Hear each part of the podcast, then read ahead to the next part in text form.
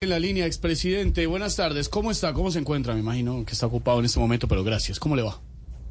Hombre, Esteban, muy triste.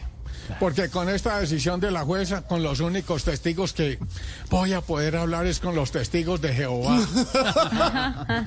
Pero, expresidente, o sea, para entender, ¿no? Para analizar la noticia, o sea que con esto usted va a seguir imputado.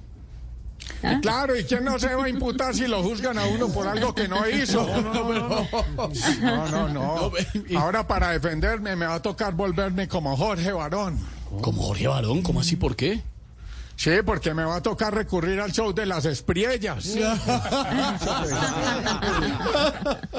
Y me va mucho pesar, porque hace un rato hablé con Lina y está muy, pero muy triste. No, me imagino, por supuesto. preocupada. Claro, claro. Claro, porque el proceso sigue. No, porque donde resulte culpable, a mi edad ya es fijo que me dan casa por cárcel. Ah, Ay, uy. ay. Bueno, y los dejo, los dejo porque voy a hacer lo mismo que hizo ese abogado mío torcido. ¿Cómo así? ¿Qué va a hacer? Voy a empezar a trinar y voy a provocar una reacción en cadena. Oh, cuidado. Gracias, expresidente, muy amable. Hasta luego, hijitos. Saludos.